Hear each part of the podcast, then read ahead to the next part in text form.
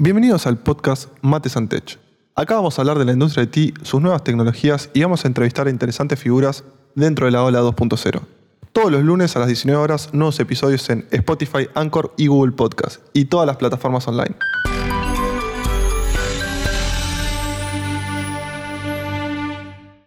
Hoy estamos en un nuevo episodio del podcast Mates and Tech y estamos con un invitado especial, un youtuber que si son fanáticos de Haití lo, lo tienen que conocer, es súper reconocido y enseña unos contenidos eh, súper, súper importantes y esenciales. Hoy estamos con Pablo Fredrickson. ¿Cómo estás, Pablo? ¿Cómo andás, Esteban? ¿Todo bien? Todo bien, todo bien. ¿Cómo, ¿Cómo estás transitando la cuarentena? ¿Cómo estás pasando este momento tan extraño a nivel mundial? Bien, la verdad que, que no me puedo quejar. Eh, acá en Mendoza está bastante controlada por suerte y yo también estoy bastante acostumbrado a estar todo el día en mi casa, así que no soy de salir mucho, excepto de vez en cuando con algunos amigos que por ahora lo estamos haciendo medio, medio virtual por Zoom y esas cosas, pero bien, bien, bien, por suerte. La verdad que estamos en un, en un no sé, en, en una situación privilegiada, yo creo, la gente que trabaja en informática, porque podemos trabajar tranquilamente desde la casa y, y yo que ya venía trabajando desde mi casa, la verdad que estoy muy cómodo. Pablo, ¿y cómo, cómo es trabajar de casa? ¿Cómo, ¿Cómo haces para separar lo que es el tiempo de, de, de trabajo, el tiempo de la vida personal? ¿Cómo, ¿Cómo haces para hacer esa división que a veces es, se torna compleja y más en Sí. esta época? Sí, es difícil, sin duda. Y como decís, más en esta época que toda la familia está en la casa, si tenés hijos, si tenés eh, pareja, la tenés todo el día en la casa. Y bueno, como te decía, yo estoy bastante acostumbrado y dentro de todo en mi casa ya teníamos como una, un par de reglas puestas a la hora de trabajar. Yo por suerte tengo mi propia oficina, o sea, tengo mi propia habitación en la casa que es 100% des- destinada al trabajo, por lo que mi pareja sabe que cuando tengo que trabajar, ella no puede entrar, o sea, yo cierro la puerta, sabe que si estoy en una reunión no me va a interrumpir, obviamente si hay alguna emergencia sí, pero en los casos normales no lo hace. Y con el tema de mi hijo, dentro de todo también lo ha manejado bastante bien, no es de, de meterse mucho, por lo menos mi, mi, mi novio lo puede mantener bien eh, lejos de la oficina y no me molesta. Y bueno, obviamente no está yendo a la guardería ni nada de eso en este momento, pero, pero fuera, de, fuera de todo, la verdad que no tenemos ningún problema. Así que Está bueno poder adaptarse y, y lo que creo que es importante es como tener tu espacio dentro de la casa y que todos entiendan que estás trabajando a pesar de que estás en la compu, ¿no? Eso, eso es re importante. Y viste que mucha gente piensa que cuando trabajabas de la casa, antes de que estuviera este el tema de la pandemia, todo el mundo decía, eh, pero trabajabas de la casa, buenísimo, estás, estás todo el día al pedo, no haces nada. Y no, la verdad que, que no. O sea, es como si fuera un trabajo normal, simplemente estás en tu casa, tenés tu horario. Bueno, obviamente depende, viste, del puesto de cada uno. En mi puesto yo tengo mi horario, trabajo de tal horario a tal horario. Y obviamente si tengo que ir a hacer algún trámite o algo así, lo puedo hacer, pero es lo mismo que cualquier trabajo. O sea, en una oficina también puedes decir, che, ya vengo, tengo que ir a hacer un trámite y lo vas y lo haces. Así que no es diferente, no es muy diferente trabajar en una oficina, simplemente que la oficina está en tu casa, ¿viste?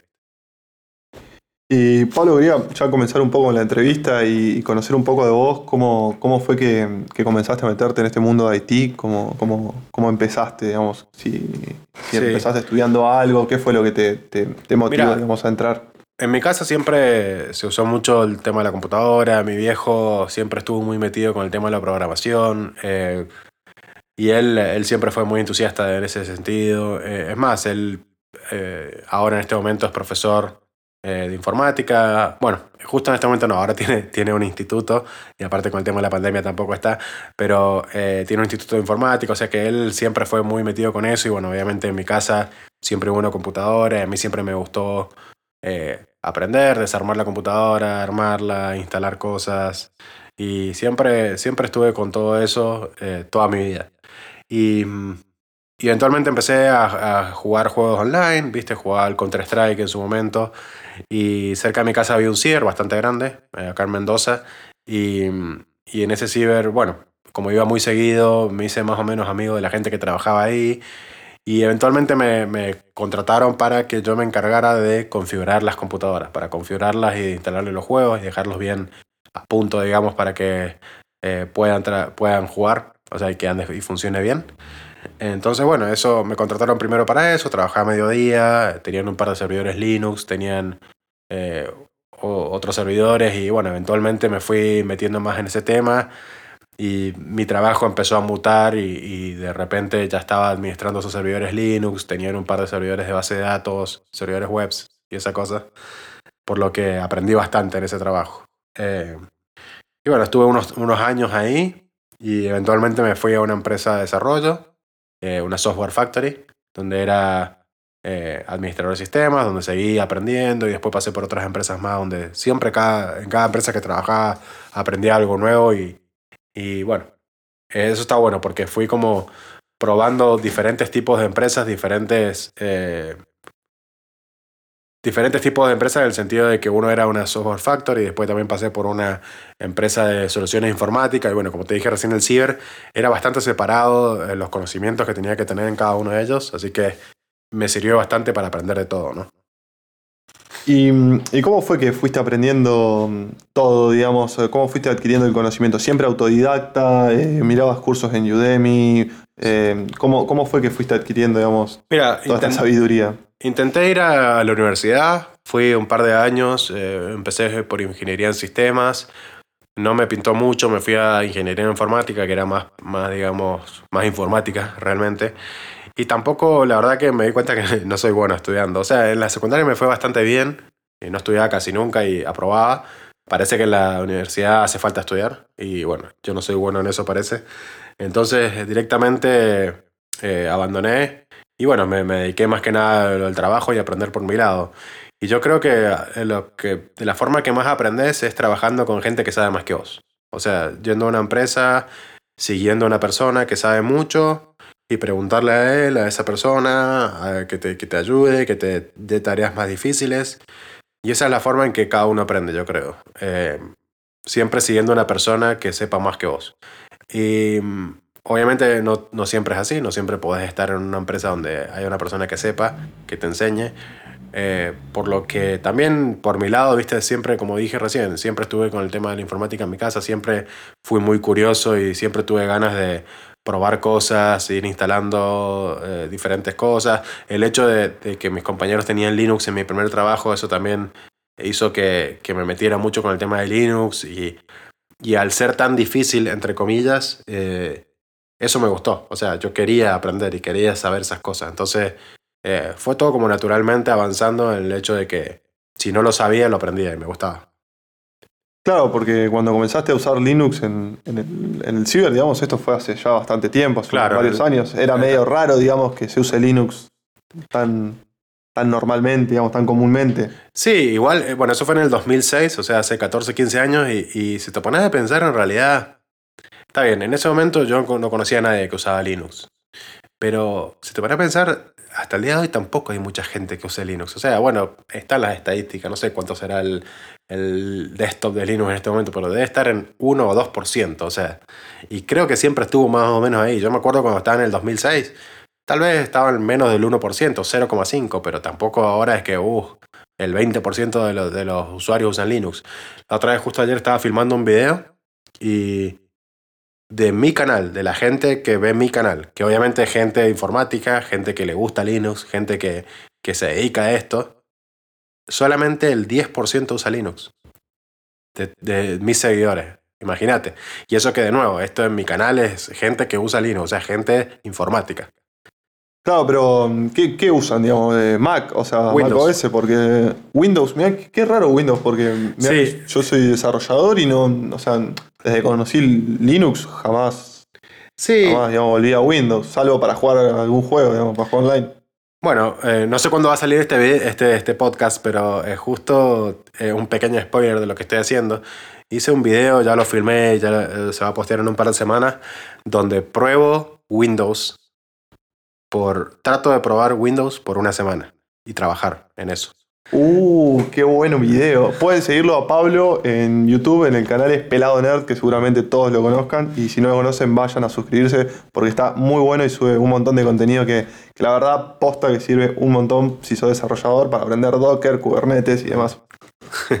Así que bueno, armé un video de eso porque dije, bueno, a ver, ¿qué puede pasar? O sea, ¿por, por qué tanta gente usa Windows? Bueno, como te decía, eh, el 30% de mis seguidores usan Windows, después creo que el 25% es Android, o sea, la gente que ve, el, viste, los, mis videos los ve con Android, ponele, por eso Claro. no quiere decir que use el escritorio, pero el 30% usa Windows, el, creo que el 15 o el 12 usa Linux y el 10 usa Mac. Y después más abajo siguen, viste, iOS y un par más. Pero fíjate que casi el triple de, mi- de entre Windows y Linux y Mac. ¿sí? O sea, es muchísima la gente que usa Windows. Y, y de nuevo, eso quiere decir. A ver. mi- mi- mis seguidores son informáticos, usan Linux generalmente, pero bueno, parece que no es así. O sea que así todo, hay mucha gente que usa Windows. Y, y tal vez lo que vos decías, vos usás, no sé, vos usás Linux o Mac, ¿qué usás?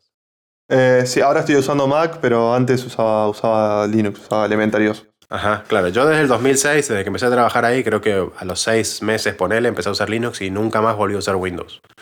Y, pero tal vez la gente, viste, que sigue el canal, tal vez hay gente que tal vez no es tan profesional y, o tal vez está empezando, o, o tal vez la mayoría no es gente profesional, por lo que por eso puede ser que use Windows. Y que use Windows no quiere decir que esté mal tampoco, ¿no? Es, depende de lo que le gusta a cada uno y cómo te sientas más cómodo, que es más o menos lo que voy a hablar en ese video, eh, que tampoco lo quiero spoilear mucho. Pero básicamente, básicamente es eso, ¿no? Que cada uno se puede sentir cómodo en el sistema operativo que sea. Y al día de hoy, eh, las los tres grandes, digamos, Windows, Linux y Mac, eh, los tres andan bien. O sea, en los tres Sí. podés hacer todo, prácticamente. Es muy raro que haya algo, excepto jugar, excepto jugar, eh, trabajar, puedes trabajar bien en cualquiera, ¿sí? Sí, eso para trabajar pues, en cualquiera, el tema jugar, que, no sé, no sé vos, pero yo, yo soy un fanático de los juegos Ajá. y no y para jugar sigue, sigue siendo el, el- Sí, sí, yo también, eh, bueno, he estado jugando últimamente bastante el Counter-Strike Go, eh, en su tiempo jugaba mucho StarCraft, eh, PUBG, eh, he estado jugando todos esos juegos y sí, en- es al pedo. en- no tiene comparación entre Windows y cualquier otro sistema operativo para, para jugar, por lo menos. No, no, está igual. Che, Pablo, quería que nos cuentes un poco qué, qué es un DevOps, qué es un, eh, un SRE o un sysa- sysadmin, qué, cuál es la diferencia entre cada uno y, y cómo vos has pasado por todos estos puestos, por lo que tengo entendido, y cómo, cómo es trabajar de cada uno y si, si elegís uno de estos tres, ¿cuál, cuál es? Bien, primero que nada hay que tener en cuenta que DevOps en realidad no es un puesto, sino que es una cultura. Y el, y el que y el que aplica esa cultura de DevOps es el SRE. O sea, SRE vendría a ser el puesto y DevOps es la cultura. Eh, y SRE es una evolución de lo que era el sysadmin, ¿no? El sysadmin o administrador de sistemas, que es por lo que la mayoría de la gente, por lo menos en mi carrera, es lo que empieza, eh, es el que, bueno, el típico, ¿no? Se encarga de instalar el servidor web, se instala de configurar los backups de la base de datos, eh, configurar todo para que funcione bien, el firewall. Eso es un sysadmin puro, digamos, ¿no? Em, y es por donde yo empecé y, y después cuando vas entrando, aplicando esa cultura de DevOps en tu empresa, te tenés que convertir, digamos, en un SRE, que básicamente es lo mismo que un sysadmin, pero tiene eh, algunos conocimientos de programación, ¿sí? bastante, no digo avanzados, o sea, no, es no sos un programador, pero tenés muy buenos conocimientos de programación. Y aplicás esos conocimientos de programación para desarrollar eh, herramientas ¿sí? para ayudar a tu puesto, ya sea automatización o ya sea em, herramientas para eh, habilitar a los desarrolladores a hacer su trabajo más rápido. ¿sí? Por ejemplo, herramientas para hacer deploys, eh, herramientas de monitoreo automático, todas esas cosas, viste, que permiten que los desarrolladores puedan independizarse, ¿no? Porque creo que esa es la idea, al fin y al cabo, de SRE. Que cada uno eh, gaste tiempo en lo suyo y que si un desarrollador se quiere quedar todo el fin de semana eh, programando y hacer deploys a las 3 de la mañana un domingo, que lo haga, no hay drama. O sea, el SRE o el sysadmin no le va a poner un- una pared ahí, no le va a poner un bloqueo para que no lo haga. Al contrario, la idea del SRE o el sysadmin es habilitarle todo eso para que el desarrollador pueda hacer todo lo que quiera. Pero bueno, como dice Spider-Man, eh, hay un, con gran poder tenés una gran responsabilidad, por lo que al mismo tiempo de tener ese gran poder de poder hacer deploys a la hora que quieras, también tenés la responsabilidad de manejar desde el inicio a final tu aplicación. O sea, eso quiere decir, desde el momento en que empezás a desarrollarla hasta que está en producción, sos responsable de tu aplicación. Y si tu aplicación se cae o tu aplicación deja de funcionar, el que le va a sonar el teléfono va a ser a vos, no va a ser a mí. ¿sí? Porque vos tenés todos los permisos para poder volver atrás el código o reiniciar o todo lo que necesites para que tu aplicación funcione bien. Y mm, nos vamos, me voy a adelantar un poquito porque sé que después me querías preguntar un par de libros, pero hay un libro que es muy bueno, que me, no me canso de recomendarlo, que se llama Site Reliability Engineering. Es, es, un libro que escribió la gente que trabaja en Google. Es gratis, si lo puedes buscar. Eh, después te paso el link por si lo quieres poner en la, en la descripción. Dale, sí, sí, pasame, lo pongo en la descripción. Eh, es gratis, lo podés leer online y la verdad que es un excelente libro para mí. Explican todo el tema de cómo Google aplica eh, todo esto de DevOps y todo esto de los SRE en, Google, o sea, imagínate la escala.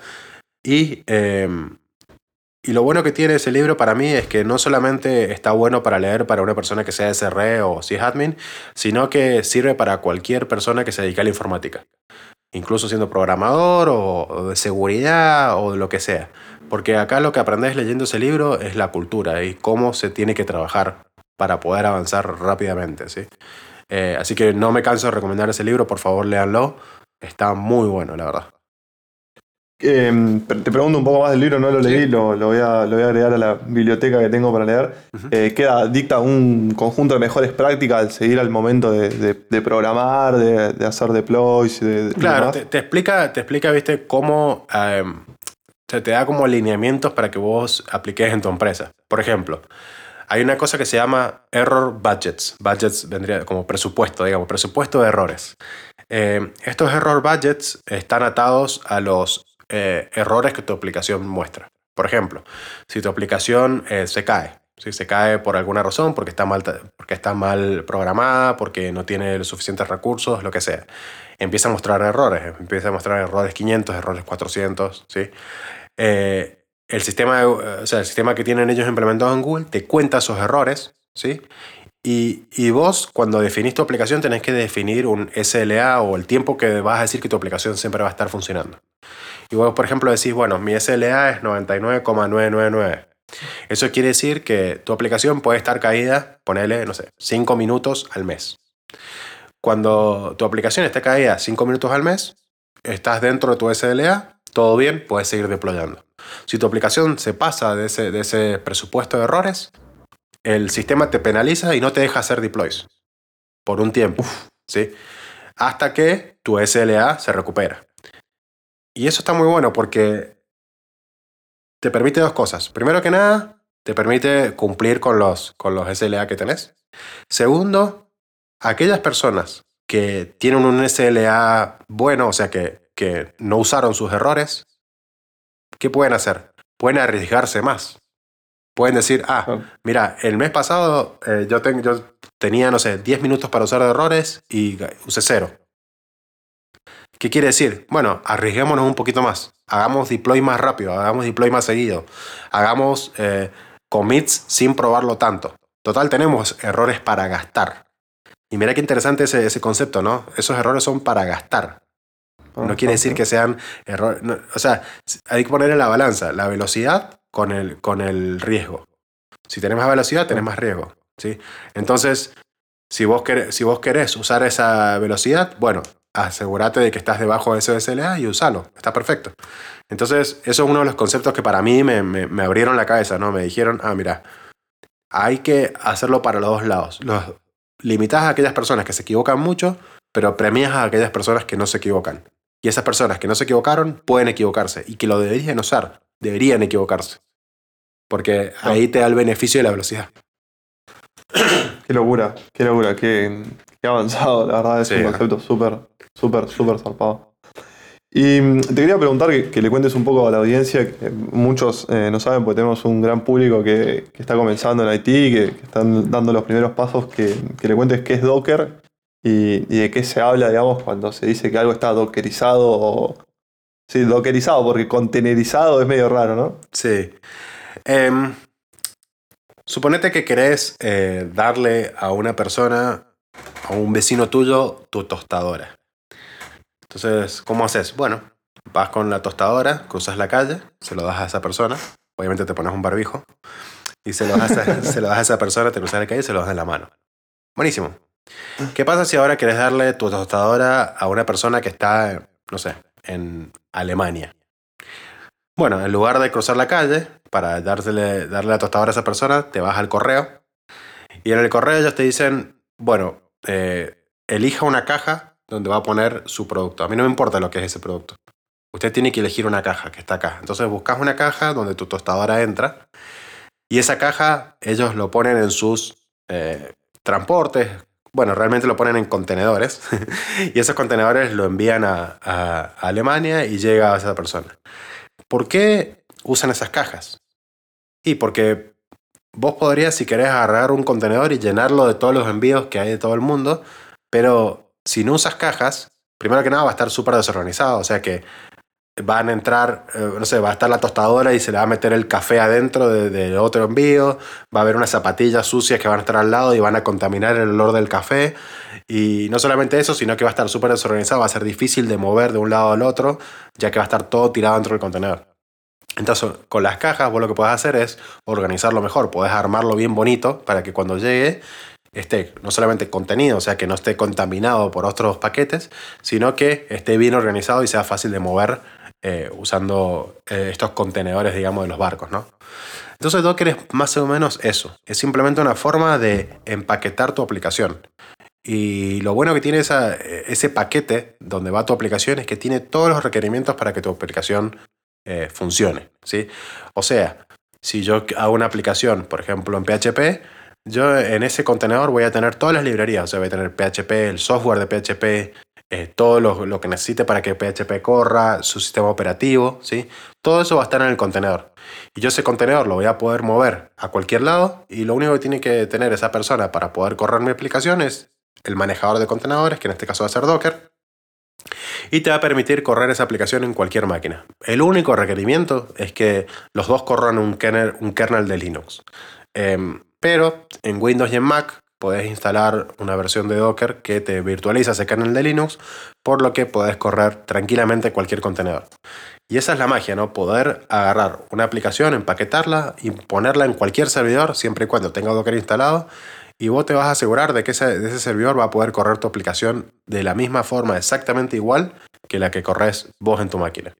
Y nunca vas a tener problemas de solapamiento de versiones de, no sé, de paquetes o, problemas con librerías que están eh, colisionando. Todo va a estar contenido, como su nombre lo indica, y te vas a asegurar de que nunca colisione, o sea, nunca, nunca falle nada porque, porque tengas otro contenedor corriendo con otra versión.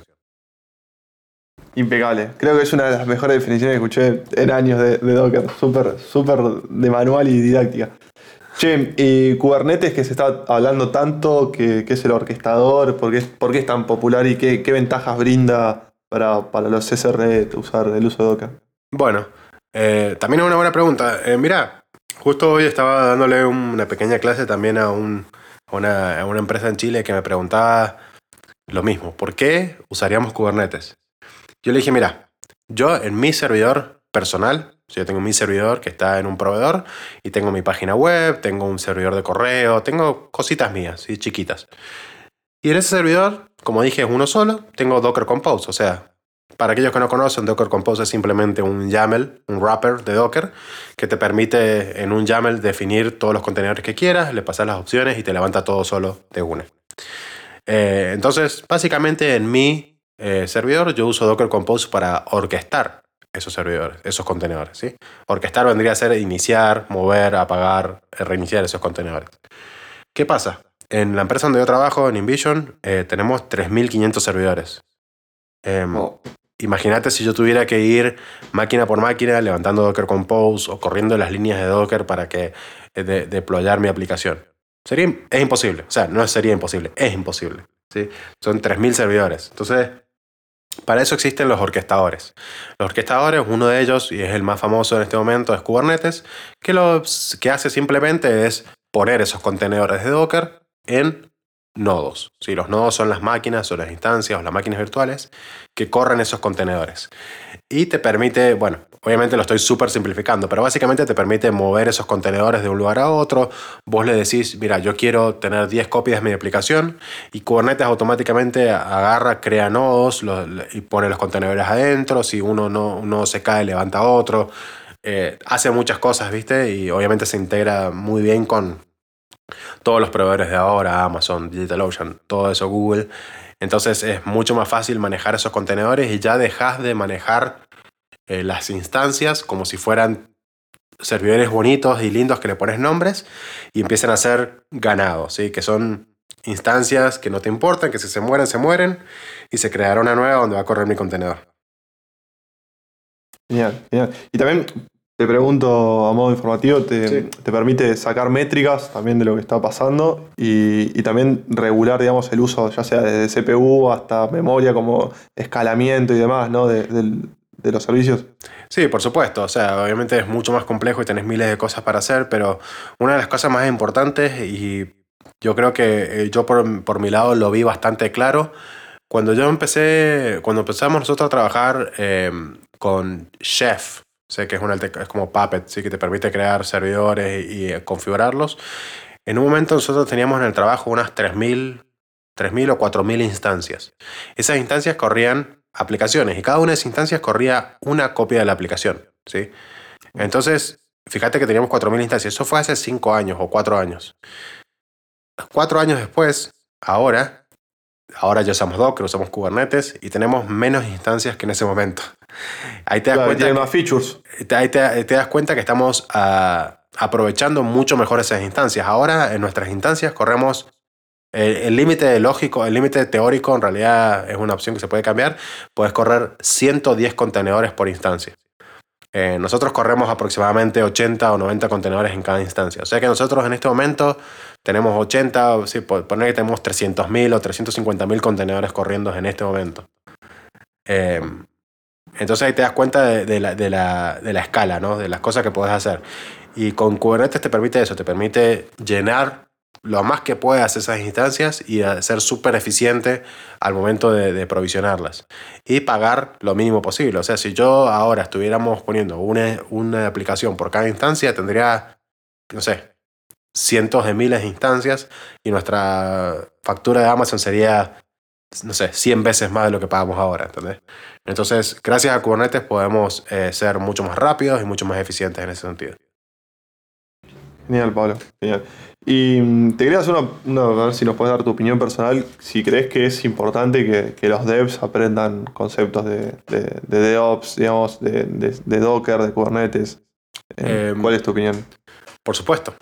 Eh, te, la otra vez justo también hice un QA en, uno, de los videos de mi canal y, y había un, un comentario de una persona que decía, mira, yo soy programador y, y, voy, me to tomo entrevistas y la gente me pregunta, che, ¿cómo harías para poner este, este código eh, en, un, no sé, en un servidor que corre, que, que tiene, no sé, 100.000 requests por minuto? Y el tipo decía, ¿por qué? ¿Por qué me preguntan eso? Yo, yo no debería saber eso, eso es trabajo del sysadmin. Y no, ese no es trabajo del sysadmin. Ahora es tu trabajo. O sea, vos ahora tu trabajo cambió. Ya no sos un programador solamente. Ahora vos tenés que saber todo. ¿sí? No digo que seas un experto. Obviamente no vas a ser un experto. Y, y, y tal vez no vas a saber todo al 100% y ser súper eh, inteligente y súper grosso en todas las tecnologías. Pero para eso está el equipo de SR, para ayudarte. ¿sí? Entonces, si vos haces una aplicación, sí, tenés que tener todos esos conocimientos, tenés que saber manejar Docker perfectamente. Y eso, en eso sí, Docker tenés que ser muy bueno. Kubernetes tal vez no te digo que sea súper grosso, pero al entenderlo y saber manejarlo bien, va a ser mucho más fácil para vos también. Por ejemplo, hay una cosa en Kubernetes que es re útil que se llaman los health checks o los liveness y readiness proof. El liveness y readiness proof lo que permite es eh, decirle a Kubernetes si tu aplicación está lista para recibir tráfico. ¿Sí? Entonces, si vos sos un buen desarrollador y sabes de, esos, de, esa, de esa feature de Kubernetes, vas a programar tu aplicación para que juegue con Kubernetes, o sea, se haga un combo con Kubernetes. Entonces tu aplicación va a tener dos etapas, va a tener la etapa de inicio, ¿sí? que se va a preparar para, para recibir tráfico, y va a tener una etapa de que ya puede recibir el tráfico. Entonces, si vos tenés dos rutas diferentes para comunicarle a esos Kubernetes, vos podés tomarte todo el tiempo que quieras en calentar tu aplicación, ¿sí? Y una vez que esté lista, habilitar el, el, tráfico diciéndole a Kubernetes, mira, si vos le pegas a esta ruta y yo te tiro un 200, estoy listo para recibir tráfico. Entonces una persona que sepa de Kubernetes puede configurar su aplicación bien y va a tener menos errores. O sea, imagínate, si vos configuras mal, mal esa ruta, puedes tener errores. ¿sí? Puedes, Kubernetes va a ver errores en tu aplicación y te va a quitar errores de tu error budget, por lo que te va a dejar de deployar menos y todo eso. Entonces, fíjate cómo todo eh, se cierra, ¿no? Todo es un círculo acá. Eh, si vos sabes más de eso, vas a poder eh, programar mejor tu aplicación, va a andar mejor, Kubernetes va a pensar que anda mejor, vas a poder hacer más deploy, vas a poder usar más errores. Entonces, sí, es vital que, sepa todo, que sepas todo esto. Sí, sí, para mí también, tal cual, es súper importante y te ayuda también a crecer como desarrollador y también en, algunos casos, si estás eh, en una startup o en una empresa que, recién arranca, eh, también puedes ayudar o dar una mano al, al SRE para que la idea, bueno, es que todo, salga adelante. De una que sí, o sea, mira, yo siempre digo que si nosotros estamos buscando gente para nuestro equipo y no conseguimos gente que sepa de sistemas, no importa, traemos un desarrollador. Porque yo le enseño la parte del sistema, eso se enseña de rápido. Pero yo prefiero un desarrollador porque es más difícil enseñarle a un sysadmin que, aprenda, que piensa... Es más difícil enseñarle a un sysadmin que, que aprenda a programar a un programador que aprenda a ser sysadmin. Sí, es mucho más fácil eso. Entonces, si vos me decís a mí, prefiero traerme un programador en mi equipo y yo a ese programador le voy a dar mil cosas para que automatice y va a ser mucho más eficiente que un flaco que lo único que sabe hacer es borrar archivos del disco. Oh, no, sí, tal. Pablo, y metiendo más en, tu vida, digamos, laboral, ¿cómo, ¿cómo, fue el primer empleo? Si verdad de SRE, ¿cómo, cómo lo conseguiste? Y, bueno, ¿y cómo te preparaste para, para esa entrevista que siempre es, es, un, es un momento difícil? Sí. Em, bueno, como decía, yo estuve trabajando en Ciber, después fui a un par de em, empresas de desarrollo, porque más o menos ya tenía bastante experiencia trabajando con empresas de desarrollo y yo me di cuenta que es lo que más me gustaba, ¿sí? Trabajar en empresa de desarrollo porque es como que es más SRE, ¿no? O sea, aplicas todos estos conocimientos para trabajar junto con un desarrollador que pueda deployar y todo eso. Entonces es lo que más me gustaba.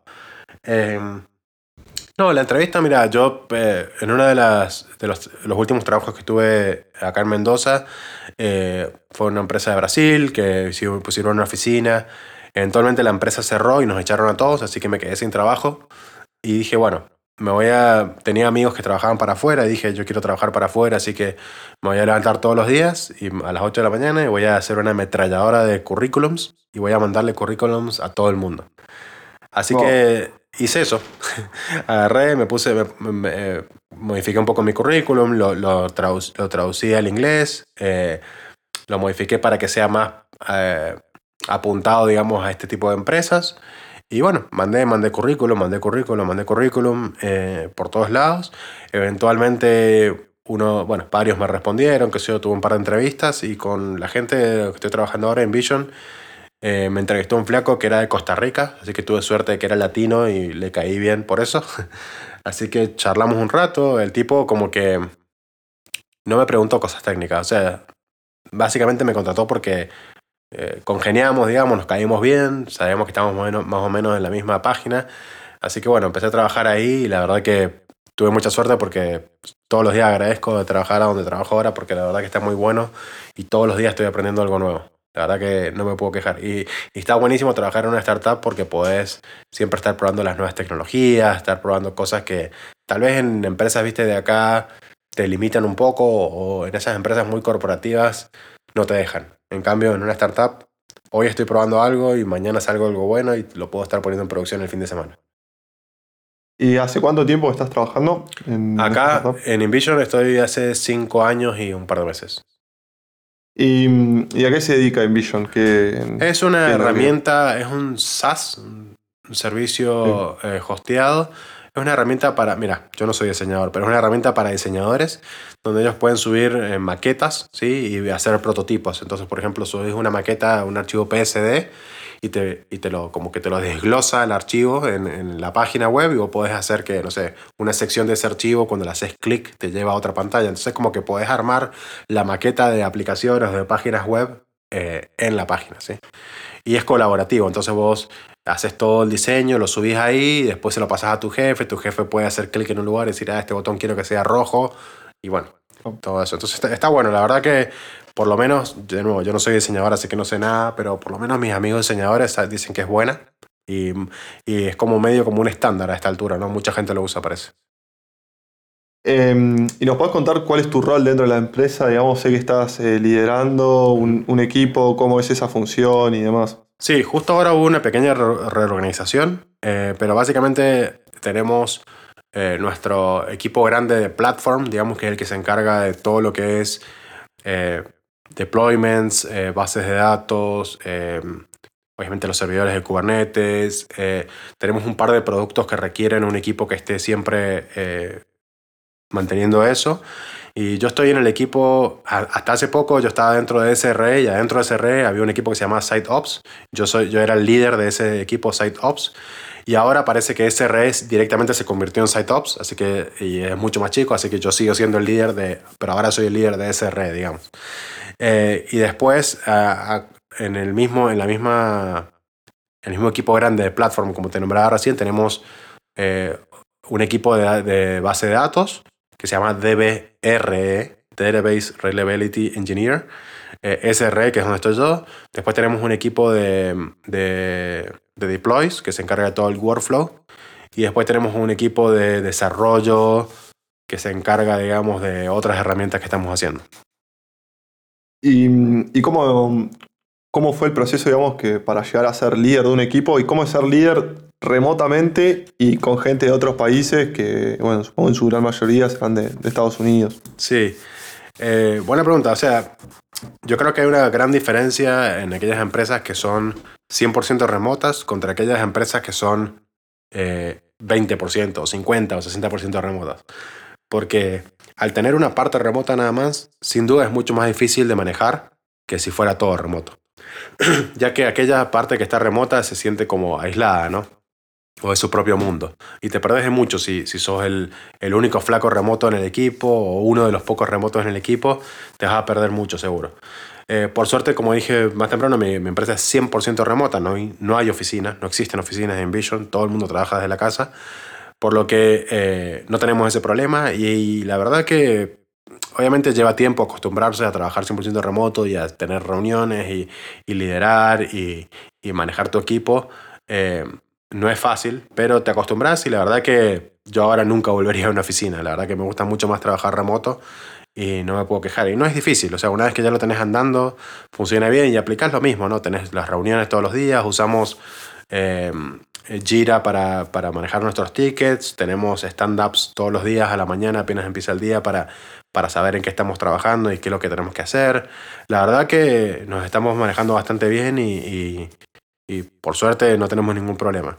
Y en mi equipo, en este momento tenemos... eh, en Mendoza hay tres personas que trabajamos en Envision, incluida yo, eh, de las cuales esas tres personas las hice entrar yo, o sea, esas dos personas aparte de mí las hice entrar yo a la empresa, eh, por lo que uno de ellos ahora está en otro equipo, pero el otro está en mi equipo, en el equipo de SRE. Después tenemos una persona en Miami y una persona en España y el jefe nuestro es de Estados Unidos.